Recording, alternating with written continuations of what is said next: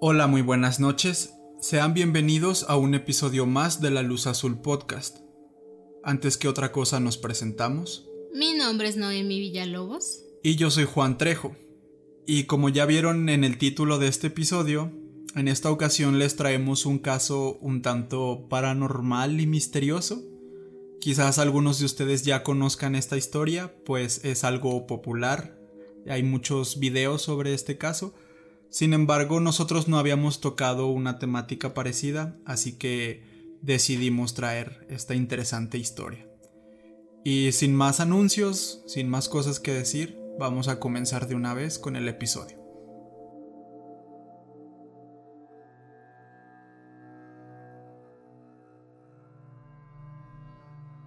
Imagina que un día como cualquier otro, mientras estás trabajando o con tus amigos o simplemente en tu casa viendo una película, y de repente ves a alguien que es completamente igual a ti. Tiene tu rostro, tu cuerpo e incluso parece moverse igual que tú. Pero, a pesar de ser tú, te produce un intenso terror. Sabes que ahí hay algo que anda mal. ¿Qué pensarías?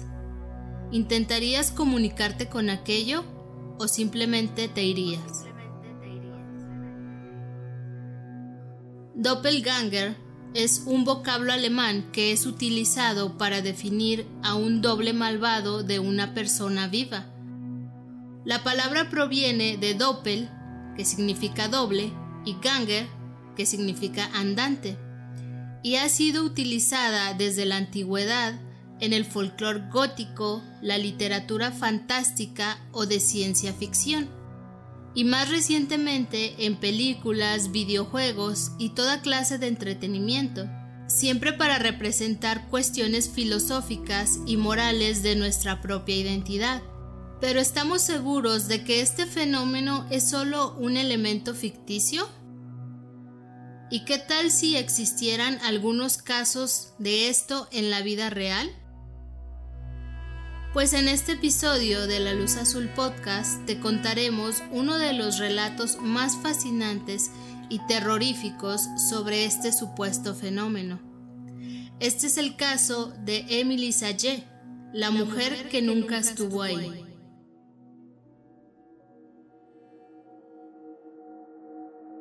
Antes de comenzar de lleno, es importante mencionar que no tenemos datos tan certeros o específicos sobre esta historia, ya que es una especie de leyenda que ha ido pasando de generación en generación, y aunque hubo muchas personas que aseguraban ser testigos de estos hechos, con el paso del tiempo el relato pudo haber sido modificado.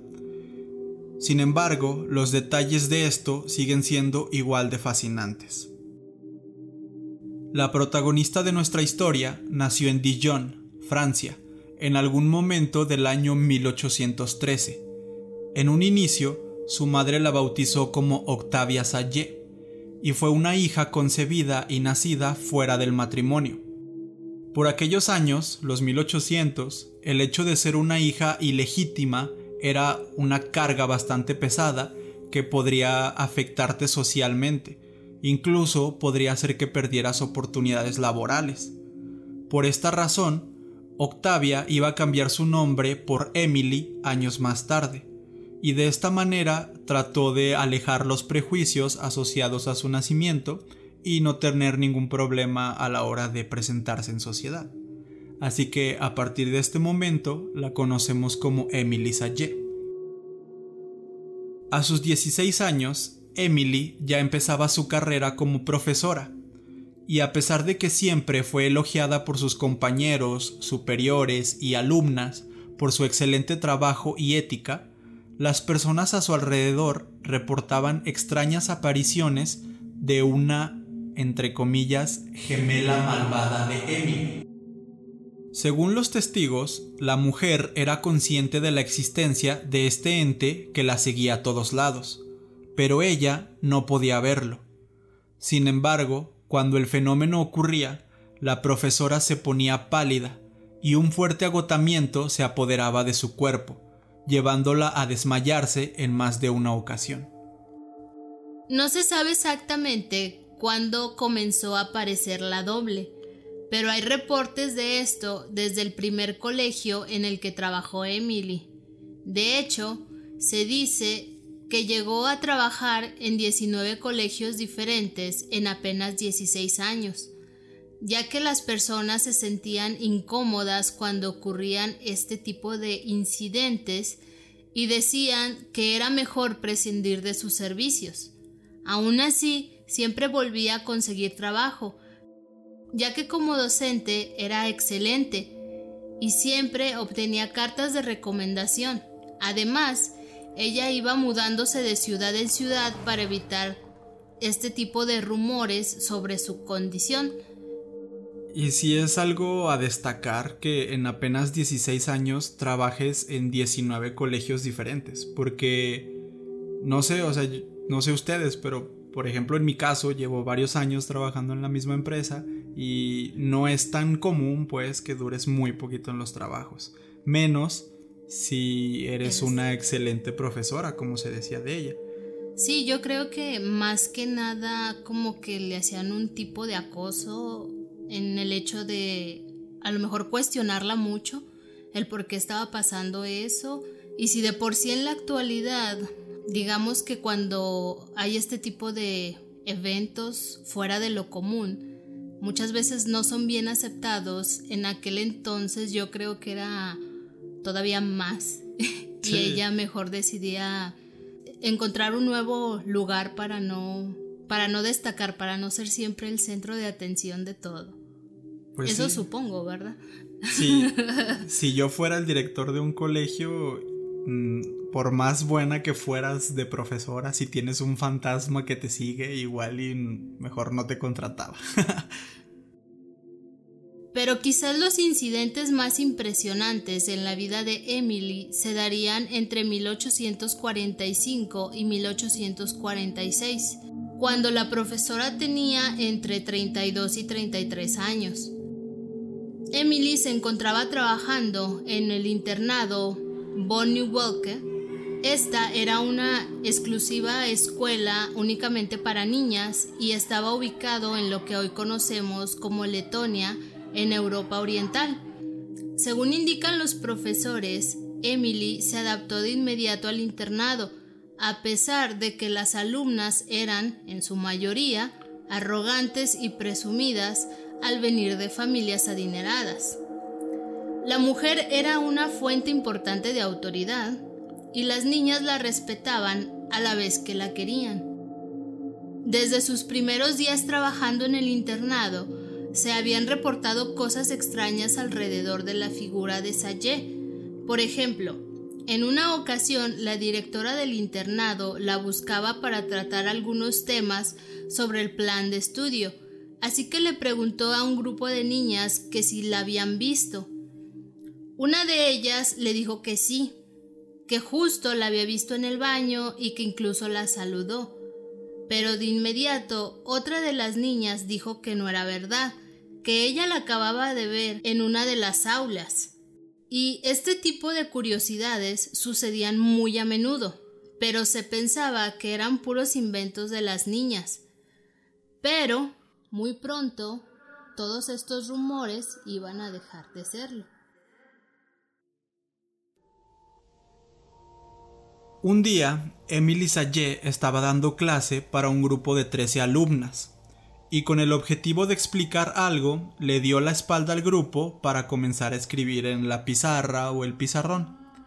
De pronto, las niñas vieron cómo del cuerpo de la profesora salía lo que ellas describieron como un fantasma.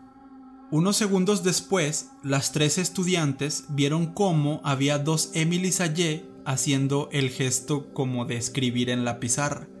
El fantasma no estaba escribiendo porque no tenía gis, pero estaba imitando los movimientos de la Emily original. Ambas figuras eran idénticas y se movían exactamente igual y al mismo tiempo. Cuando Emily escuchó el grito de algunas de las alumnas, las cuales estaban muy sorprendidas, pues la profesora volteó a ver qué pasaba y de repente la gemela desapareció.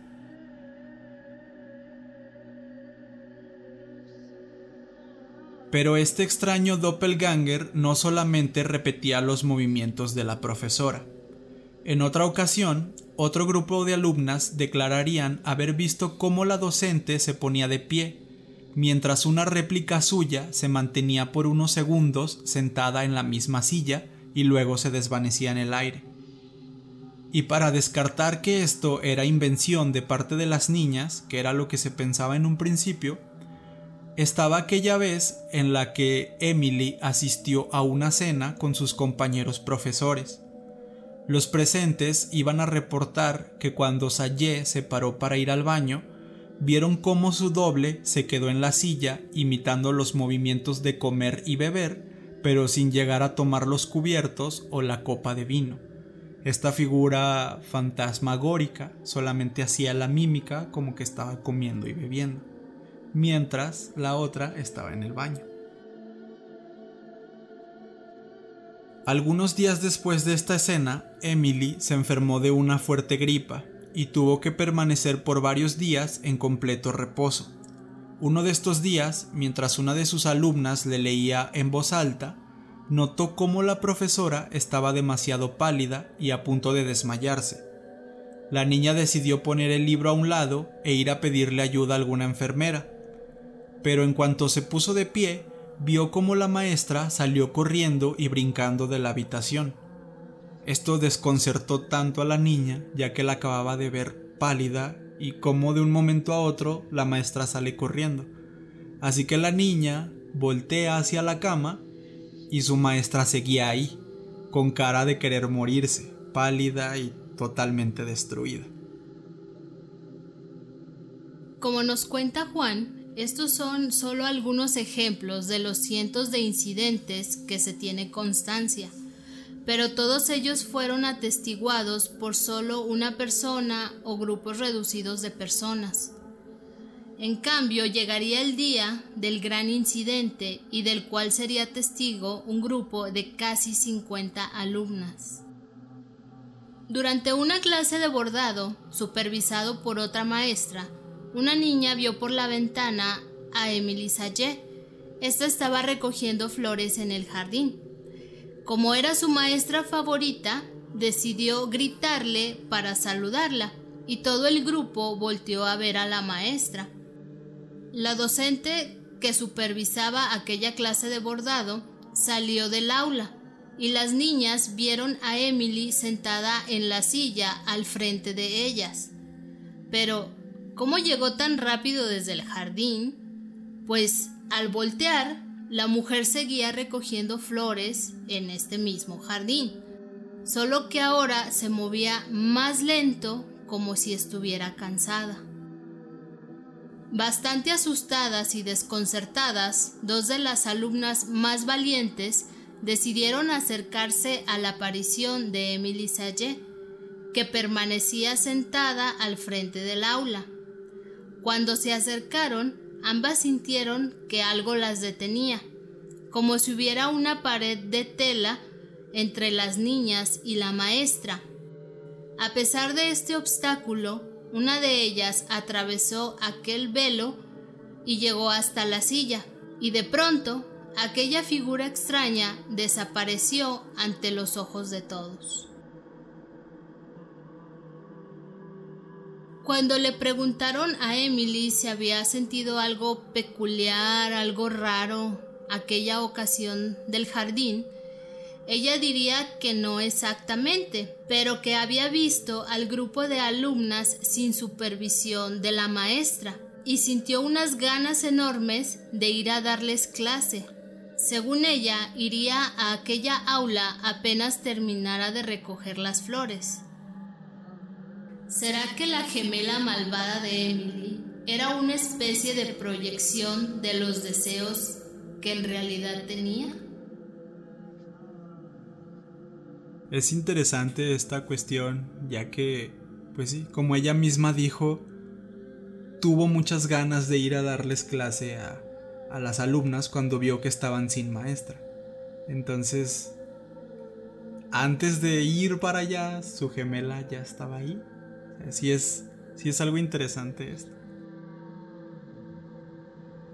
La doble iba a continuar mostrándose de vez en cuando por el internado, y en todos los reportes se decía que mientras más enfermara Emily, más real parecía la aparición. Y también coincidían en que cuando la doble desaparecía, Emily recobraba el color de su piel y la energía en sus movimientos. O sea, no era como una enfermedad, porque si estás enfermo, no sé, de una gripe o algo así, te tira completamente y no te curas de un momento para otro, es progresivo, te vas curando poco a poco. Pues en estos casos, cuando la gemela aparecía, Emily parecía... Parecía que si ella fuera la muerta. Ajá. Y cuando desaparecía de pronto ya estaba brincando y bien contenta otra vez con su color de piel normal. Hubo algunos expertos en espiritismo y sucesos paranormales que se enteraron de esta historia y decidirían investigar y realizar hipótesis sobre el origen de este doppelganger. Unos decían que la mujer era tan activa y trabajadora que la doble aparecía para, entre comillas, ayudarla a hacer más de una cosa a la vez.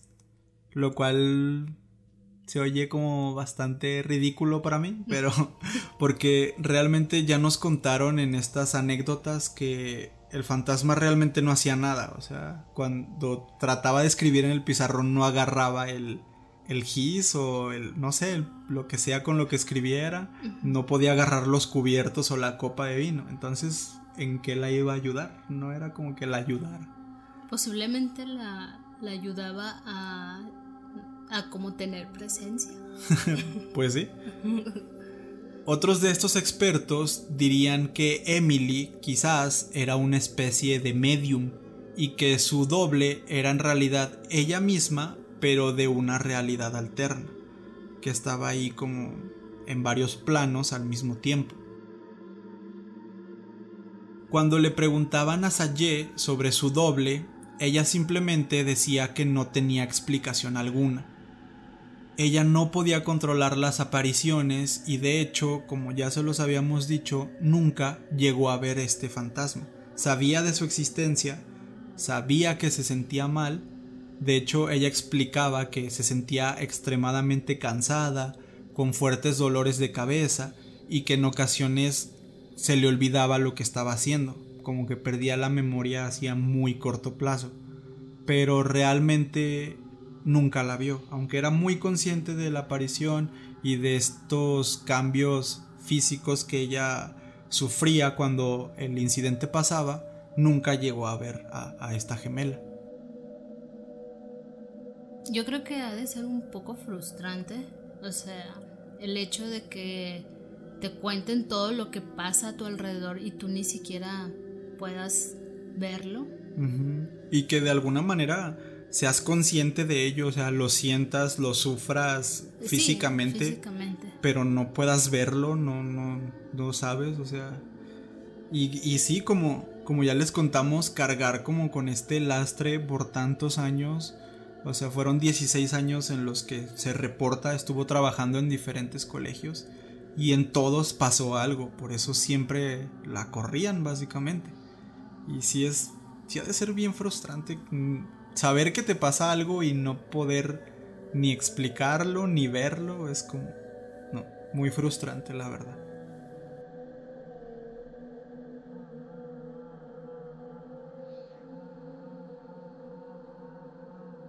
Sin embargo, y como era de esperarse, la gente que la rodeaba se sentía incómoda y en ocasiones muy asustada.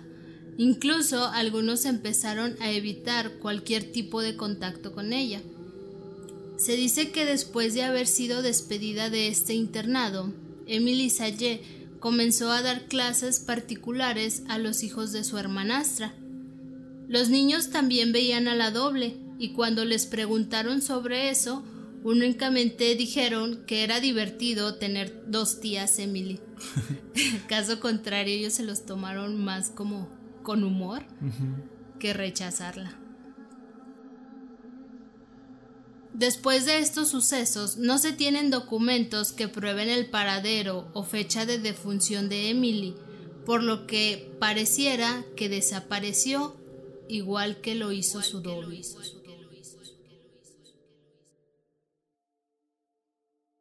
Aquí en esta parte vamos a pasar un poco con algunas teorías o posibles explicaciones de este suceso, pero antes me gustaría preguntarte, Noemi, ¿tú qué opinas? O sea, esto se ha tratado más como una leyenda porque no hay como documentos exactos sobre el paradero. Existe creo que algún como acta de nacimiento de una Octavia Sayé, que es el nombre que tenía ella al nacer, pero no se tienen muchos datos así muy certeros. ¿Tú crees que es posible que haya existido un caso así como este? Yo creo que sí, porque, o sea, si hay casos en los que dicen que sí ha llegado a pasar. Simplemente en el famoso plano astral, cuando tienes ese tipo de sueños, que tú estás dormido y despiertas, te levantas y ves, o sea, te ves realmente que tú estás ahí acostado. Eh, yo creo que a lo mejor sí tiene un poco de veracidad, aunque a lo mejor y al ser una leyenda urbana también tiene sus mm, exageraciones.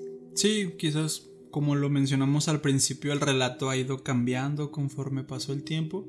Yo, yo también creo que es posible que, que sea cierto, que muchas de las cosas que se cuentan hayan sido verdad. Solamente que creo que se le da como que esta categoría de que a lo mejor no es tan cierto porque es muy antiguo. Y, y, hay mucha gente que dice, ¿y por qué ahorita en, nuestro, en nuestra época no se reportan casos así? Yo lo que creo es que antes esos sucesos eran demasiado extraordinarios. Era un mundo muy rústico, muy aislado, digamos, cada pueblo, cada ciudad estaba muy aislada una de la otra y las cosas que sucedían ahí eran completados hitos, o sea, eran cosas muy importantes, muy relevantes. Y aquí a veces uno no se entera, o sea, en nuestra época uno no se entera ni qué le pasa a tu vecino de un lado, porque estamos como bombardeados de información, de sucesos por todas partes, por todo el mundo, y realmente creo que no prestamos tanta atención hacia esos sucesos y creo yo que pueden seguir pasando en nuestra época, simplemente no nos ha llegado la noticia, no nos hemos querido enterar de dónde sucede. Y poniéndose un poco en los zapatos de Emily, creo que el hecho de que algunas veces se acerque contigo una persona y te platique, oye, me sucedió esto que está en clasificación paranormal, simplemente, no sé, poniendo un ejemplo, que una persona te diga, em, no sé, es que en mi casa yo veo a un niño. Simplemente es como juzgar a la persona. Y como dije, si nos ponemos en el lugar de Emily, yo creo que ella se sentía demasiado juzgada y demasiado frustrada. El hecho que le dijeran todo lo que pasaba a su alrededor y que ella ni siquiera tenía, pues, conciencia, o sea, sí porque eh, físicamente le afectaba, pero el hecho de que ella con sus propios ojos, el ver, el ver a su doble, nunca lo presenció, entonces mm, vamos a ese punto de que pues, te sientes juzgado y a lo mejor dices, mejor para qué me expongo si me van a decir que estoy loco, que es lo más clásico, que no es cierto, que me lo inventé para llamar la atención. Sí, tienes razón. A mí lo que igual se me hace un poco raro, que me hace dudar un poco de este caso, es que teniendo en cuenta la época, me haría sentido que la hayan como catalogado como que estaba poseída por el demonio o que ahora algo así muy satanizado y incluso me no me sorprendería si el desenlace de la historia fuera que la quemaron porque era una bruja. ¿Me, mm. explico? Quizás eso es lo que me hace un poco dudar porque en la época era lo que se pensaba mucho, pero no sé, quizás en Francia y en esa región igual y no era tanto, o no sé, no tengo mucho contexto sobre esa época en específico y ese lugar en específico. O quizás simplemente la gente decidía como no acusarla porque realmente era buena profesora, no sé. Mm, pudo haber influido mucho eso, que tenían, pues realmente nunca hubo una queja, o sea, como persona y profesional se desempeñaba correctamente, como se dice aquí, en la excelencia, digámosle, porque ponía mucho, mucho empeño en que le gustaba ser profesora, en que le gustaba enseñar. Entonces, a lo mejor y por eso no la satanizaron tanto. A lo mejor y dijeron, pues, chance es una enfermedad que trae con ella, pues pero pues, mejor de lejitos. sí, eso sí. Bueno, ahora sí vamos a pasar con estas especies de explicaciones o teorías.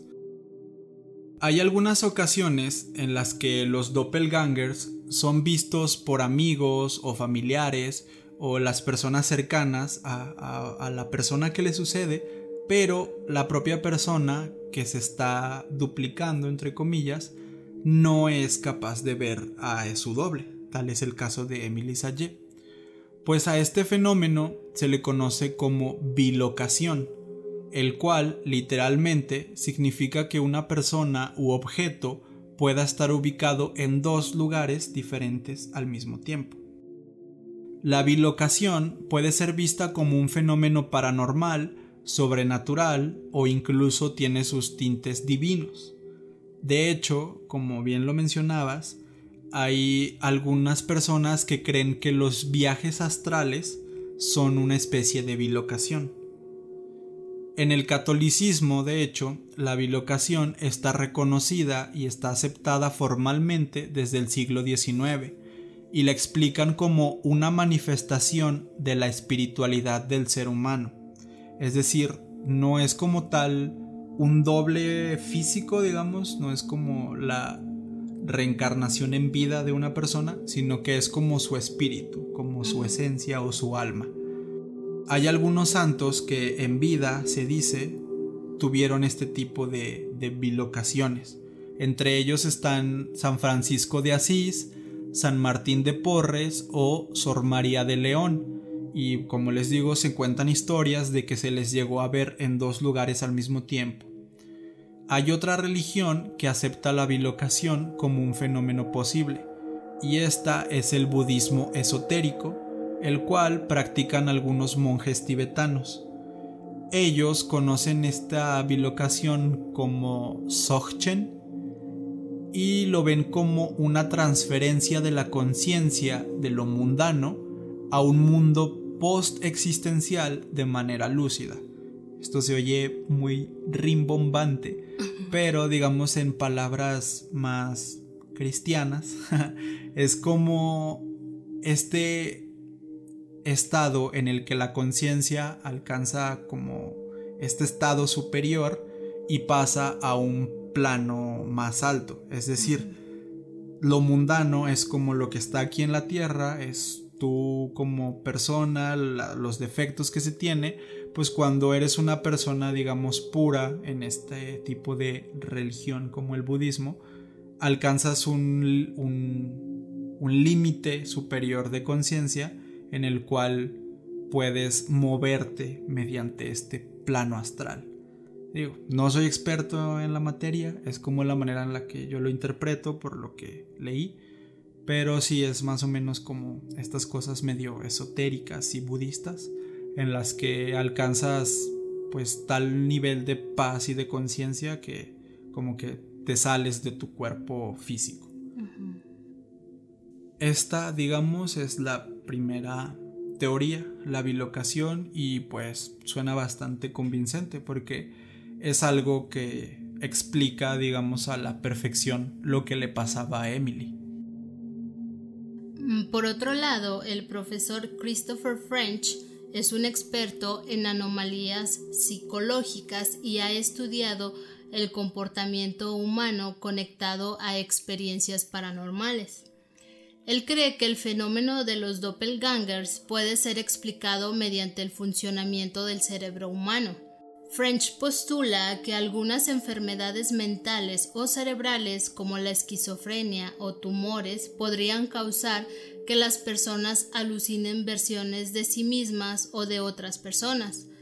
A esto se le conoce como eutoscopía y en sí es como un término muy complejo. La verdad no nos quisimos meter mucho ahí para no embarrarla.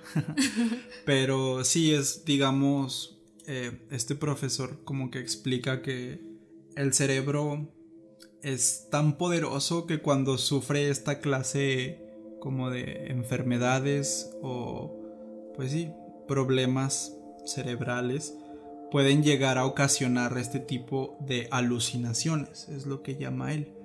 Lo que pues a lo mejor no tiene mucho sentido en el caso de Emily, ya que había muchas personas que lo veían, entonces o sea, no sería coherente que todas estuvieran esquizofrénicas.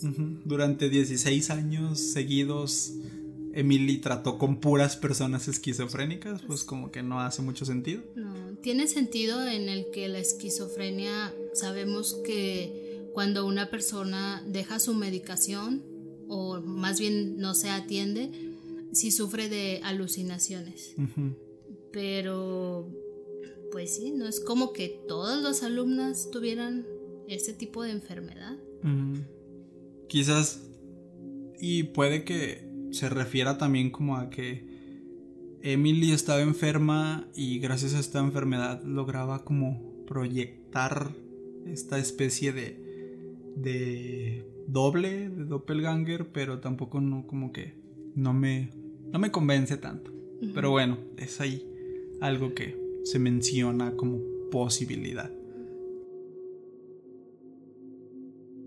En sí, el caso de Emily Sage ha sido popularmente nombrado la mujer que no estaba ahí.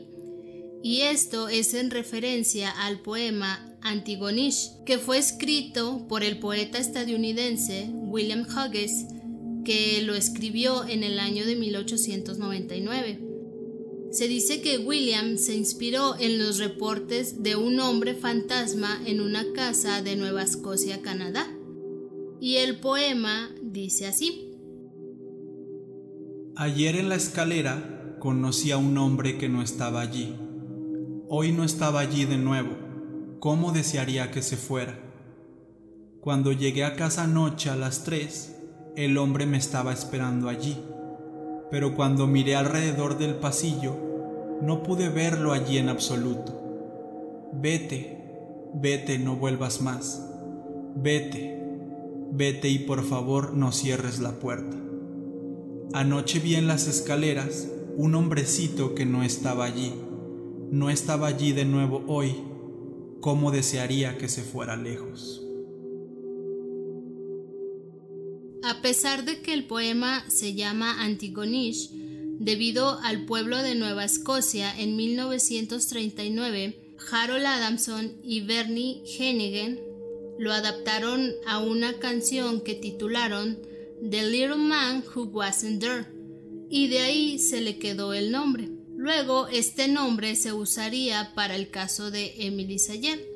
En sí, el título The Little Man Who Wasn't There traducido al español es el hombre o el pequeño hombre que no estaba ahí. Y para Emily fue la mujer que no estaba ahí. Como ya pudimos escuchar, existen muchas teorías que quizás puedan explicar las extrañas apariciones de la doble de Emily Sage. Incluso hay quienes sugieren alucinaciones colectivas.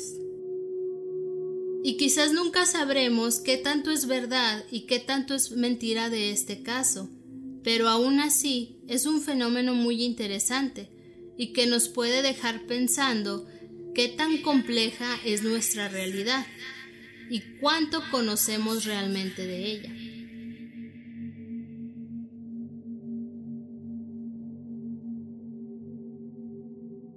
Y bueno, este fue el caso de Emily Sage, la mujer que no estaba ahí. Ya dimos nosotros un poco nuestras opiniones, qué creemos del caso. Así que ustedes coméntenos qué piensan de este, de este suceso. ¿Creen que los doppelgangers son reales? ¿Creen que puedan ser reales? ¿Conocen algunos otros casos? Hay otros casos bastante interesantes. Así que pues no sé, díganos ustedes su opinión sobre este tema y así rápidamente yo les quisiera recomendar, ahora sí que con temática de Doppelganger, les quisiera recomendar el libro de José Saramago, el cual se llama El hombre duplicado. El cual es una novela excelente que a mí me encanta y de hecho tiene una adaptación a película y es dirigida por Denis Villeneuve y también es una película que mm, se toma sus libertades en cuanto a la novela pero la película te deja así como que el cerebro súper roto, o sea, es una completa locura, así que les recomiendo eso. Hay muchas otras cosas, hay un cuento de Edgar Allan Poe que se llama William Williamson, creo, y también trata sobre un doble malvado. Pero yo les quiero recomendar así mucho, mucho El hombre duplicado de José Saramago y su película. Y bueno, ya para terminar eh, con este episodio, vamos a pasar con una pequeña sección de saludos que teníamos un ratillo que no la hacíamos así como formalmente. Los que quieran quedarse a echar aquí el chisme un ratillo con nosotros, pues son bienvenidos y los que no, pues aquí termina el episodio. Y bueno, estos saludos son porque en días pasados en la página de Facebook publicamos una pequeña encuesta que era en, Google, la encuesta, por unas preguntas que queríamos hacerle. Varias de las personas nos contestaron y nos pidieron un, un saludo. La primera es a Cindy, ella eh, se contactó por la encuesta de Google, eh, pero no tenemos su apellido, únicamente sabemos que es Cindy. Creo que es Cindy Ibarra, si no me equivoco, porque ella nos escribe muy seguido, pero si me equivoco, es que en el saludo nomás puso Cindy, pero si me equivoco, pues ahí me disculpas, pero creo que es ella. Perdón, Cindy. y también a Fátima Herrera, Fátima nos sigue pues muy muy de cerca. Eh, ella tiene, bueno, básicamente ha tenido mucho contacto con nosotros, con el podcast y Fátima te mandamos un, un saludo. Otro saludo es para Alejandro Gamboa, que también nos pidió un saludo por allá por la encuesta de Google. Y otro es para Miriam Sánchez hasta Tijuana, quien nos deseaba pues éxitos en el podcast y nos pedía su saludo ahí en la encuesta. Eh, también el otro es para Coco Zapata, que este, pues también nos ha mandado algunos mensajillos. Muchas gracias, Coco. Y el siguiente es para Francisco Aguirre. Te mandamos un saludo muy grande. Otro de los saludos es para Itzel de la Ciudad de México. Y también hay otro para Cintia Segreste quien también nos contestó ahí la encuesta y pues también nos pidió su saludo. Así que pues Itzel y Cintia, muchas gracias por contestar, por ayudarnos y les mandamos su saludo. El siguiente es para Francisco Dionisio. Muchas gracias por haber contestado. Y por, y por pedirnos episodio a cada rato. Ahí perdón por fallarte tanto, pero bueno. Y el siguiente es para Guadalupe Apodaca. Y nos dejó ahí algunas recomendaciones. Muchas gracias, Guadalupe. Otro de los saludos es para Denise Guerrero, que bueno, ¿qué podemos decir de Denise? Nosotros, Denise es, es una de nuestras más grandes amigas y es de las personas que nos ha seguido, que sin conocernos nos ha seguido desde el principio y siempre ha estado ahí apoyándonos y como no, pues no podía faltar también su respuesta en la encuesta de Google. Muchas gracias Denise, ya sabes que acá todo chido contigo. Muchas gracias por el apoyo y te mandamos tu saludo. El siguiente va para Antonio Pisurno, que nos escucha desde Paraguay. Así que muchísimas gracias por haber contestado la encuesta y nos da mucho gusto que hasta allá tengamos unos escuchas. Sí sabíamos que por ahí por las estadísticas que había algunas personas en Paraguay, pero creo que nunca se habían puesto en contacto con nosotros. Así que pues un país más. Muchas gracias. y ya el último sería para José Luis Vargas. Él nos contactó por Instagram y nos dejó una recomendación de un caso de Colombia. Entonces, muchísimas gracias José Luis y ahí lo vamos a estar revisando.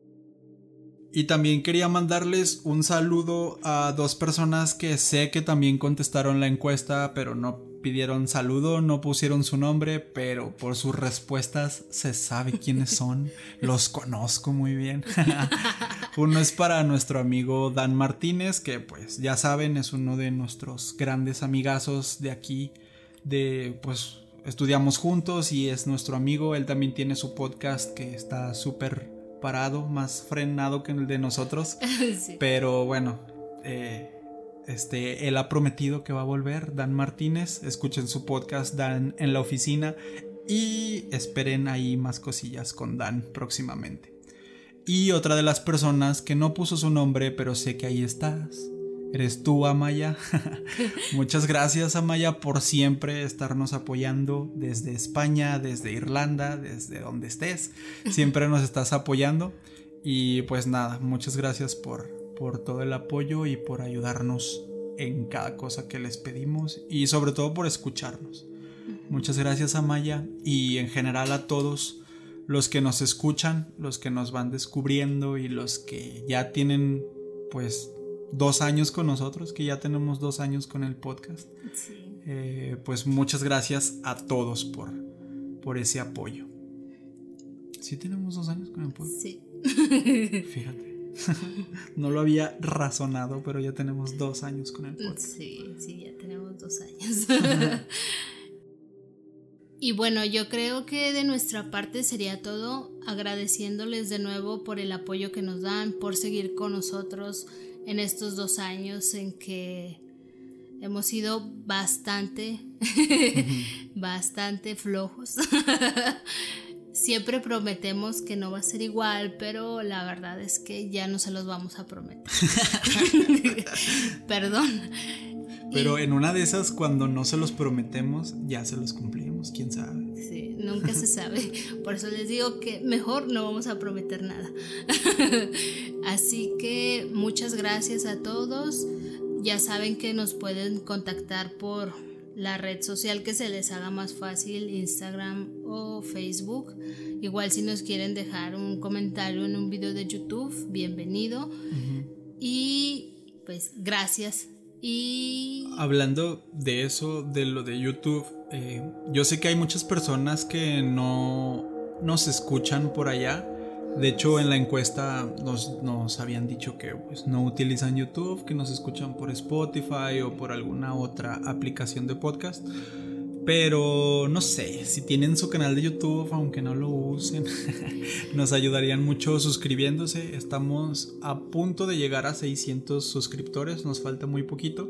Y pues nuestra meta ahora sí que más cercana es los mil suscriptores a partir de los mil suscriptores, YouTube te da como que, te desbloquea como que algunas herramientas especiales para creadores de contenido en YouTube y es más fácil la difusión y de hecho creo que se empieza a generar la monetización eh, cuando aplica eh, a partir de mil suscriptores. Entonces pues ya estamos ahí por los 600 si nos ayudan ahí con su suscripción la luz azul podcast en YouTube eh, nos ayudarían muchísimo. Y además, como se los dejamos ahí como pista en la encuesta de, de Google a los que la contestaron, pues próximamente tenemos planeado hacer un tipo de contenido exclusivo para el canal de YouTube que no es, pues es que no es el podcast, digamos es contenido complementario del podcast.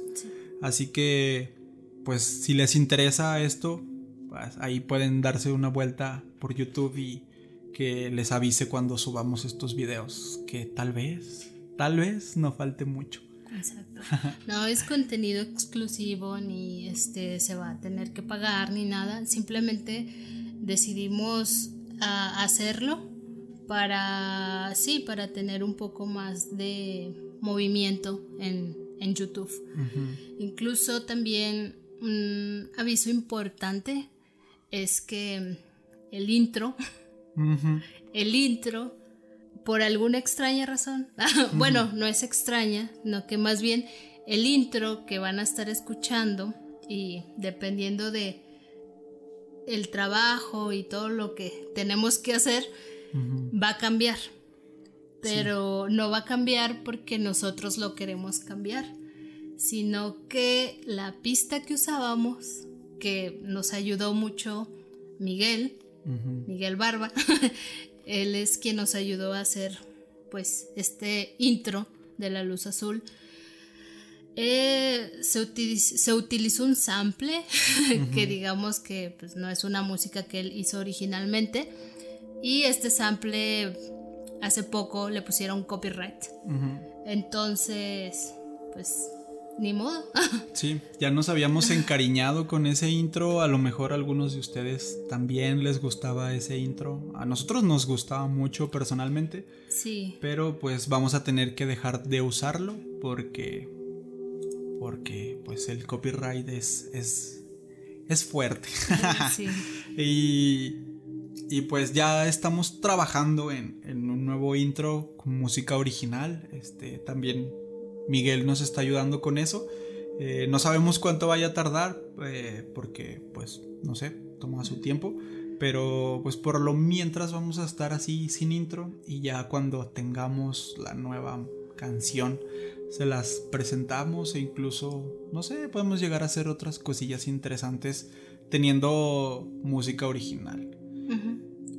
Así que pues nada. Ah, bueno, ya para los que se quedan ahora sí que hasta el mero, mero final, eh, también quería dar otro anuncio, algo importante. Eh, nuestro host de podcast nos activó una especie de monetización que todavía no sabemos bien cómo funciona y como no tenemos mucha, mucha audiencia, tampoco no crean que es la gran cosa. Pero quizás alguno de ustedes en la plataforma que utilizan, si no es YouTube, si es Spotify, si es Apple Podcasts, Google Podcasts y todas estas plataformas, tal vez alguno de ustedes va a escuchar algún anuncio al principio o hasta el final del podcast. Estos anuncios son insertados automáticamente por, por el para empresas que contratan, digamos, el servicio de publicidad en el host donde estamos eh, almacenando el podcast. Es algo que les digo la verdad, si les digo cuánto llevamos recaudado hasta ahorita es de risa, pero bueno, es algo, ¿no? Hemos invertido eh, tiempo, esfuerzo y mm, dinero, algo de dinero, en, mucho dinero en este podcast. Y pues nunca hemos visto ni un 5, ni un nada de esto. Así que pues lo poquito que se pueda generar de esto, eh, pues lo vamos a tomar con mucho aprecio y felicidad. Entonces esperemos que no sean muy molestos. Esto de los anuncios es como aleatorio y es automático, te pueden o no te pueden salir. Y, y pues espero que no sean muy molestos. Yo he tratado de que a mí me salga uno, pero no me han salido. Así que no sé qué tipo de anuncios son. Espero que no perjudiquen a nadie tampoco. sí, pero, sobre todo. Pero no sé, igual y yo creo que ustedes comprenden que pues a veces son necesarias esas cosillas, no no vamos a cobrar nunca por el podcast y el podcast va a seguir siendo gratis y de hecho, como les digo, muy probablemente en el tiempo cercano tengan contenido adicional del podcast, este que siempre va a ser gratis y todo, pero pues si podemos sacar unos pesitos de esto, pues sería bueno, ¿no? Así que, pues bueno, eso ya ahora sí es todo. Ya nos alargamos mucho para un episodio que era cortito. ya sé. Y este, muchas gracias. Síganos y esperemos que les haya gustado mucho este caso y nos puedan dejar su opinión. Así que, muy buenas noches.